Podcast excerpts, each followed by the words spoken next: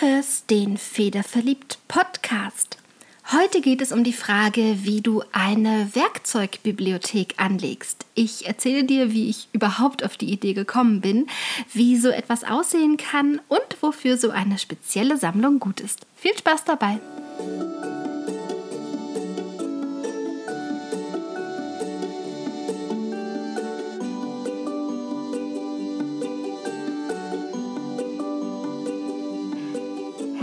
Willkommen beim Federverliebt Podcast, dem deutschsprachigen Podcast für alle Themen rund ums Handlettering. Du bist hier richtig, wenn du Schönschreiber bist, Brushpen verrückt und Kalligraph.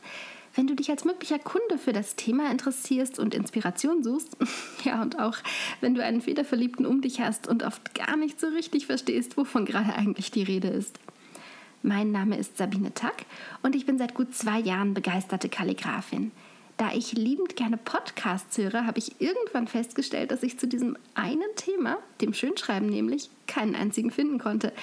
Ja, und so mache ich meinen Podcast eben selbst. Schön, dass du da bist.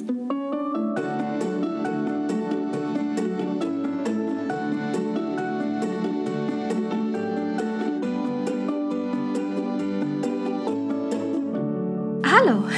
Ja, das Thema Werkzeugbibliothek soll es heute also gehen. Vielleicht erinnerst du dich im letzten Sommer, da habe ich dir in Folge, ich glaube es war 45, schon mal beschrieben, wie du eine Buchstabenbibliothek anlegen kannst, wie meine aussieht, wie andere aussehen könnten und wofür und wie die genutzt wird. Und mit der Grundidee einer solchen Bibliothek habe ich ja seit einigen Wochen so ein bisschen experimentiert und Dinge ausprobiert und die Idee auf einen ganz anderen Bereich übertragen und mir so nach und nach eine Werkzeugbibliothek angelegt. Und so kam es dazu. Ganz egal, ob du mit Brushpens, mit Federn oder auch mit Pinseln letterst oder kalligrafierst, eines gilt eigentlich immer, für verschiedene Projekte sind verschiedene Werkzeuge verschieden gut geeignet. So kannst du zum Beispiel ähm, ja, Brushpens mit einer sehr großen Spitze, wie sie die Tombos zum Beispiel haben, eher schlecht einsetzen für kleinformatige Letterings. Nicht jeder Pinsel verträgt sich mit jedem Papier oder jeder Farbe. Da musste ich auch schon schwierige Entdeckungen machen. Ja, und wenn du anfängst, dich mit Schreibfedern zu beschäftigen, dann eröffnet sich ganz, ganz schnell ein eigenes Universum, selbst wenn du so wie ich hauptsächlich mit Spitzfedern arbeitest. Ich weiß nicht, wie es dir geht. Ich neige offen gesagt manchmal zur Bequemlichkeit. Und so habe ich einen Satz an Schreibfedern, bei denen ich ganz genau weiß, wann und wie ich sie am besten einsetzen kann. Ich weiß genau, welche Feder ich nehmen muss, wenn ich auf handgeschöpftem Papier schreiben möchte, damit nicht jede Faser aus diesem Papier herausgezogen wird. Ich weiß genau, welche Feder mit dem berühmt-berüchtigten Bleedproof White gut zurechtkommt und so weiter und so fort. Ja, und daneben habe ich eine ganze Ladung an Federn, die ich irgendwann mal gekauft habe und ausprobieren wollte, die ich mir in irgendeine Bestellung mit reingelegt habe, die ich in ähm, Künstlershops gefunden habe und so weiter und so fort. Die habe ich vielleicht auch ein bis zweimal zum Einsatz gebracht, diese Federn, aber seitdem liegen die ehrlich gesagt eher in der Schreibtischschublade, als dass ich sie einsetzen würde. Und für Brushpens gilt leider Schande auf mein Haupt genau das Gleiche. Ich habe ein paar Stifte, bei denen ich sehr gut und genau weiß, wann und wie ich die einsetzen kann. Und ich habe Stifte, die darauf warten, endlich mal zum Einsatz kommen zu dürfen, weil ich eben nicht genau weiß, ob dieser Stift nicht vielleicht doch durchblutet, weil ich mir nicht ganz sicher bin, ob das Schriftbild groß genug wird für das, was ich vorhabe, weil ich mir nicht ganz sicher bin, ob das Papier, das ich da habe, sich wirklich gut mit diesen Stiften verträgt. Und wenn ich an irgendeinem Projekt sitze und eine Idee im Kopf habe, dann ist es in aller Regel so, dass ich die wahnsinnig gerne, wahnsinnig schnell umsetzen möchte und einfach nicht die Geduld habe, wenn ich schon quasi alle Vorarbeiten gemacht habe, wenn ich eine Skizze angefertigt habe und es dann wirklich an die Anfertigung ja, des finalen Stückes geht, dann habe ich einfach nicht die Geduld, noch mit irgendwelchen Stiften zu experimentieren oder mit Federn zu experimentieren. Da greife ich dann einfach nach dem, von dem ich weiß, dass es gut ist. Und das ist auch super, wenn man so einen Grundstock hat, aber es ist natürlich wahnsinnig schade, wenn man Dinge ja bei sich zu Hause rumliegen hat, die nicht genutzt werden. Und ja, für Pinsel, da gilt ehrlich gesagt genau das Gleiche. Aber mit denen kann man ja auch super aquarellieren. Dann fällt es auch nicht ganz so auf, wenn ich sie nicht zum Schreiben nutze. Ja, das, ähm, das ist hier der Zustand, beziehungsweise das war hier der Zustand. Denn ich habe nach einer Lösung gesucht, ich habe so ein bisschen gefeilt und mir Dinge überlegt. Und ähm, ja, die gerade erwähnte Werkzeugbibliothek angelegt, denn es kann ja nicht sein, dass ich tolle Arbeitsmaterialien im Haus habe, die aber einfach nicht nutze. Deswegen musste ich was tun. Also habe ich in den letzten Wochen immer mal wieder hier und da mir eine Stunde fürs Experimentieren reserviert. Ich habe verschiedene Federn auf verschiedenen Papieren mit verschiedenen Schreibstoffen probiert, also mit ganz unterschiedlichen Tinten, mit Tuschen, mit Aquarellfarben, auch mit selbst angerührten Tinten auf Gouache-Basis. Und dabei habe ich mir Notizen gemacht jede Menge Notizen, ehrlich gesagt. Ich habe auch Schriftproben gesammelt und ich weiß jetzt ziemlich gut und genau, wie flexibel meine einzelnen Federn sind. Ich weiß, wie dünn die Aufstriche werden können, wie breit die Abstriche werden können. Und ja, ich habe zu jeder Feder auch ein paar Bemerkungen mir aufgeschrieben, in welchem Einsatz sie mir besonders gut gefallen haben und in welchem Federhalter sie mir besonders gut gefallen haben, denn das alles spielt ja bei der Kalligrafie mit der Feder eine Rolle. Es muss ja wirklich alles zusammenpassen. Das heißt, ich habe mir genau aufgeschrieben, Feder XY mag ich am liebsten auf dem und dem Papier, lieber mit Tusche als mit Tinte und ähm, Feder F, die mag ich vielleicht ganz besonders gern auf handgeschöpften Papieren und in diesem speziellen Federhalter. So bin ich durchgegangen und habe alle meine Federn getestet. Das war am Anfang relativ aufwendig. Ich hatte dann aber ja so beim zweiten, dritten Mal spätestens mir so eine Art Systematik überlegt. Das heißt, ich, ähm, ich habe mit, äh, mit Federn, ähm, also ich habe mir die Federn genommen, habe mit Summitusche begonnen, weil das einfach äh, der Schreibstoff ist, mit dem ich am allerliebsten arbeite. Und dann bin ich einmal Papiere durchgegangen und habe einfach geschaut, wie funktioniert diese Feder auf etwas rauerem Aquarellpapier, wie funktioniert die auf dünnerem Papier, wie funktioniert die auf ähm, so Transparentpapieren. Mit manchen Federn welden sich diese Papiere ganz furchtbar, bei anderen passiert das weniger. Das heißt, das habe ich alles durchprobiert und als ich einmal meine Systematik hatte, ging das ganz gut und ich habe dann auch in einer Stunde, ja, ich sag mal, locker sechs bis acht Federn durchprobiert bekommen. Also pro Feder habe ich etwa ja, knapp zehn Minuten gebraucht, als es dann einmal eingeschwungen hatte. Ich finde, das geht mit der Zeit. Mit meinen Brushpens bin ich dann ja ganz ähnlich vorgegangen. Das heißt, auch da habe ich getestet ohne Ende. Und jetzt habe ich eine ganz gute Idee, wie viel Farbe die zum Beispiel beim Schreiben abgehen, also wie saftig diese Stifte sind. Ich nenne das immer so. Ich weiß nicht, ob das noch jemand tut. Und ich weiß auch, bei welchem Papier diese besonders saftigen Stifte durchbluten. Also was überhaupt nicht zusammen funktioniert. Ich weiß, wie groß und auch wie klein ich mit verschiedenen Stiften schreiben kann und auf welchen Papieren ich welche Marken von Stiften oder auch einzelne Farben am liebsten verwende. Und daneben habe ich mir außerdem auch noch notiert, welche Stifte sich auf welchem Papier besonders gut verblenden lassen oder auch besonders schlecht verblenden lassen, denn es gibt so Experimente, die muss man ja nur einmal machen. Also ich habe mir wirklich alles notiert, was mir so einfiel, was mich interessieren könnte. Und schließlich habe ich mir auch noch meine Pinsel vorgenommen, also die Pinsel, die ich fürs Schreiben im Haus habe. Ich habe auch welche, die ich nur fürs Aquarellieren nutze, die habe ich nicht hergenommen. Und äh, da sahen meine Testreihen dann auch einfach ganz ähnlich aus. Also welche Farbe mit welchem Pinsel auf welchem Papier in welcher Größe. Ich habe ausprobiert, ausprobiert, ausprobiert und daneben fleißig mitgeschrieben. Das habe ich auch erstmal auf so einem ja, alten College-Block gemacht, der hier irgendwie noch rumflog. Das musste noch gar nicht irgendwie toll aussehen.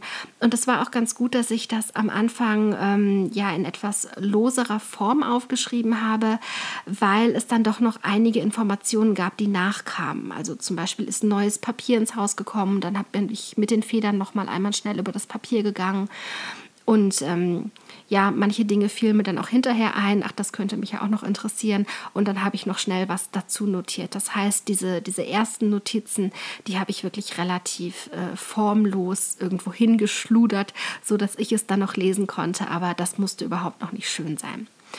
All diese gewonnenen Informationen, die habe ich dann am Ende quasi zusammengetragen und habe für jede einzelne Feder und für jeden einzelnen Pinsel eine Karteikarte angelegt. Bei den Brushpens bin ich ein bisschen anders vorgegangen. Da bin ich nach Marke gegangen und nur die Stifte, die sich dann quasi innerhalb einer Marke deutlich anders verhalten haben, die haben eine eigene Karte bekommen. Ich muss aber auch sagen, ich bin mit meinen Brushpens noch nicht durch.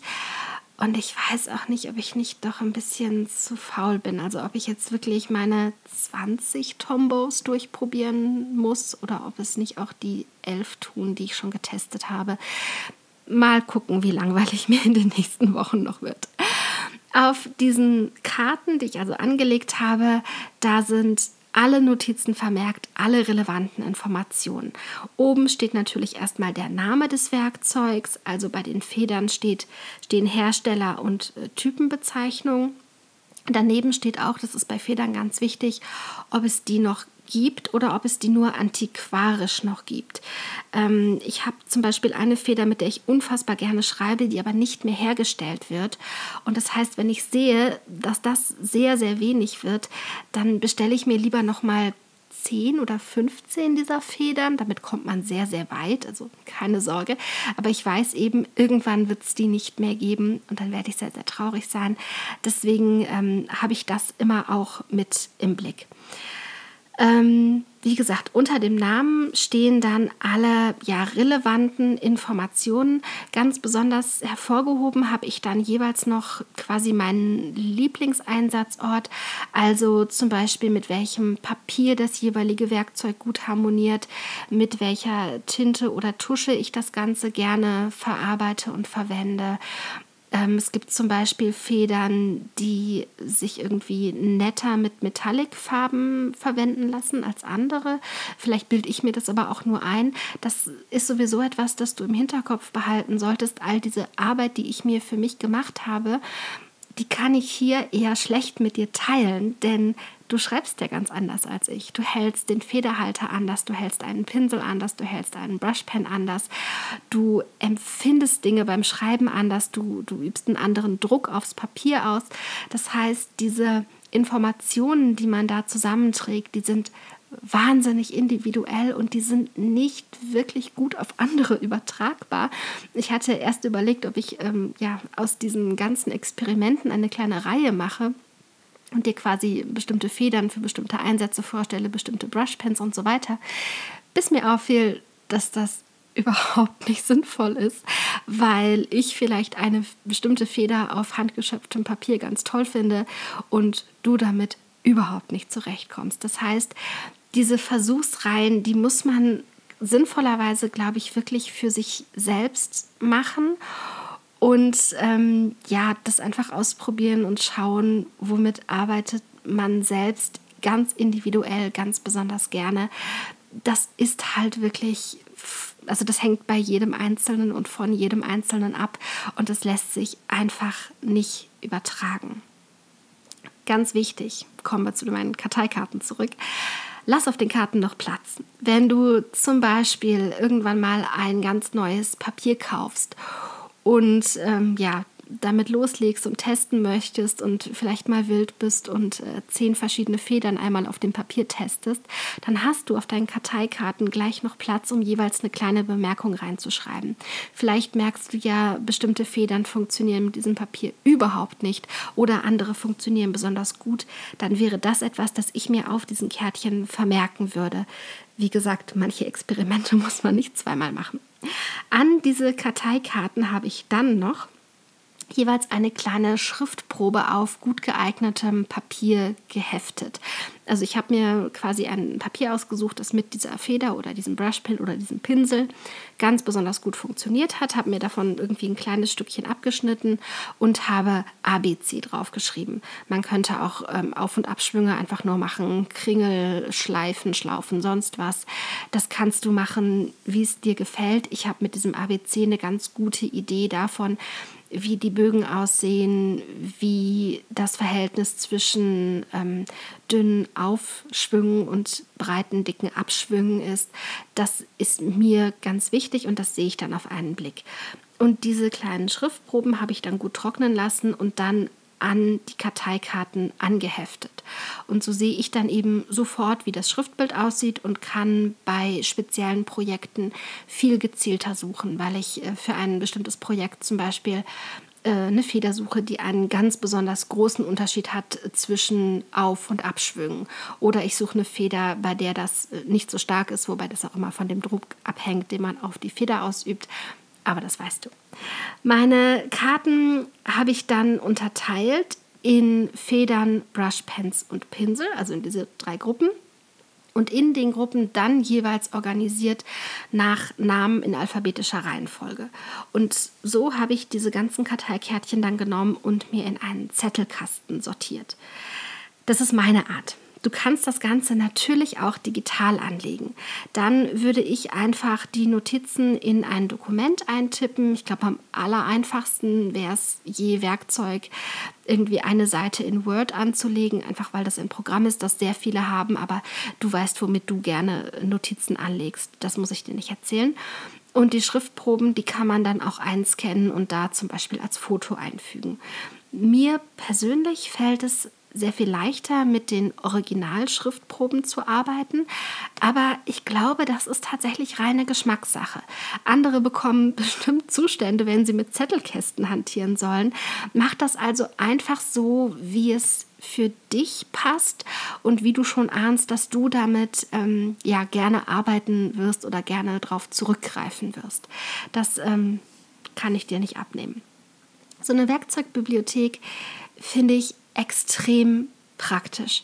Ich kann sehr schnell nachsehen, welche Werkzeuge für meinen aktuellen Zweck gut geeignet sind und daneben habe ich auf diese Weise auch Federn und Brushpens und Pinsel im Blick, ja, die ich bis dahin einfach wenig genutzt habe. Also ich habe tatsächlich ein, zwei Federn gefunden, ähm, die ich glaube ich sehr schätzen werde mit der Zeit, die ich einfach nicht so sehr auf dem Schirm hatte, weil ich mir irgendwann mal äh, ein kleines Überraschungspaketchen an Spitzfedern bestellt hatte. Und da habe ich halt von den fünfen, die ankamen, nur drei ausprobiert. Oder irgendwie so etwas. Also man findet auch Schätze bei sich selbst. Mach dich, ähm, ja, mach dich drauf gefasst. Stell dich drauf ein. Ähm, als nächstes, so als kleinen Ausblick für dich, möchte ich nochmal all meine Marker durchgehen. Ähm, je nachdem, ob die Farbe in den Markern Wasser- oder Ölbasiert ist, sind die für ganz andere Oberflächen geeignet. Es gibt auch Marker auf Alkoholbasis, das ist dann nochmal was anderes. Ähm, die Deckkraft würde ich mir dann gerne nochmal anschauen. Das ist gerade bei weißen Stiften relevant, ähm, wenn man auf Glas schreiben möchte. Ähm, dann sollte das gut decken, wenn ich zum Beispiel auf eine dunkle Weinflasche schreibe.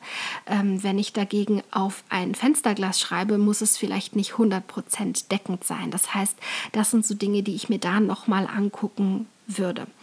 Es gibt also immer was zu tun. Ähm, es bleibt etwas zu tun. Aber wie gesagt, ich kann dir so eine Werkzeugbibliothek wirklich ans Herz legen. Ich glaube, das wird mir auf lange Sicht doch einige Projekte sehr erleichtern und nimmt mir dann eben auch ähm, ja nimmt es mir ab, dass ich mich in dem Moment, in dem ich eigentlich mit dem Projekt anfangen möchte und in dem ich etwas finalisieren möchte, dann eigentlich in so eine Art Experimentierstatus gehen müsste. Das mag ich nicht. Ich habe das eingangs schon mal gesagt. Und ich bin sehr, sehr froh, dass ich mir jetzt einfach relativ schnell und, und simpel, ähm, ja, dass ich mal nachschlagen kann, um zu sehen, okay, was wäre denn dafür besonders gut geeignet. Ein Tipp am Rande noch. Ich würde, glaube ich, ja, so einmal im Jahr diese Experimentierreihen wiederholen. Und zwar gerade mit den Federn. Bei den Brushpens fällt mir das nicht so auf, aber bei den Federn ist das schon so, dass ich je nachdem, wie sich meine Kalligrafie verändert, also ob ich eher moderner kalligrafiere, eher klassischer kalligrafiere, ähm, auch eher Copperplate oder Spencerian schreibe, dass sich da meine Vorlieben für Federn doch ganz schön stark verändern können. Und ähm, das hängt auch mit meinem Griff zusammen am Federhalter. Ich habe anfangs einen sehr, sehr, sehr festen Griff gehabt. Der wird, glaube ich, immer lockerer und besser, aber da ist sicherlich noch viel Potenzial nach oben. Und das heißt, je nachdem, wie ich ja mit meinem Schreibwerkzeug umgehe, sprich dem Federhalter, kann es sein, dass ich ganz andere Federn mehr oder weniger mag. Und ähm, das ist einfach wichtig, das im Kopf zu behalten. Denn ähm, das kann durchaus sein, dass du in anderthalb Jahren in deinen Zettelkasten guckst, in deine Werkzeugbibliothek und feststellst, oh, was habe ich denn da aufgeschrieben? Das stimmt ja gar nicht mehr. Mit der Feder komme ich überhaupt nicht mehr zurecht.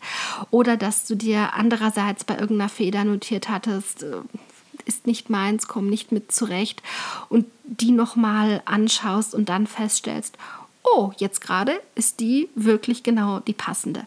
Wie gesagt, bei den Brushpens geht mir das nicht so sehr, also das, da bin ich irgendwie konstanter im Schreiben, aber mit den Federn ist das durchaus etwas, das ich in einem regelmäßigen Abstand einfach nochmal ja, nachprüfen würde, um sicher zu sein, dass die Informationen in dieser Werkzeugbibliothek noch stimmen. Denn das ist ja das Schöne, die Kalligrafie entwickelt sich ja mit dem Kalligraphen immer weiter. Das war's zum Thema Werkzeugbibliothek. Was jetzt noch fehlt, ist unser Wort der Woche. Für den April, den haben wir ja schon, habe ich mir Gedichte und Zitate zum Thema Hoffnung herausgesucht. Ich finde, ein bisschen Hoffnung können wir gerade alle ganz gut gebrauchen. Und heute ist William Shakespeare dran mit dem Zitat: Nichts hält die wahre Hoffnung auf. Sie fliegt mit Schwalbenflügeln. Ich finde das Zitat sehr, sehr schön und ich würde mich freuen, wenn du es auch lettern, kalligrafieren, in irgendeiner Art und Weise gestalten und dann auf Instagram unter dem Hashtag Wort der Woche teilen magst. Für heute ganz lieben Dank fürs Zuhören und bis zum nächsten Mal beim Federverliebt Podcast.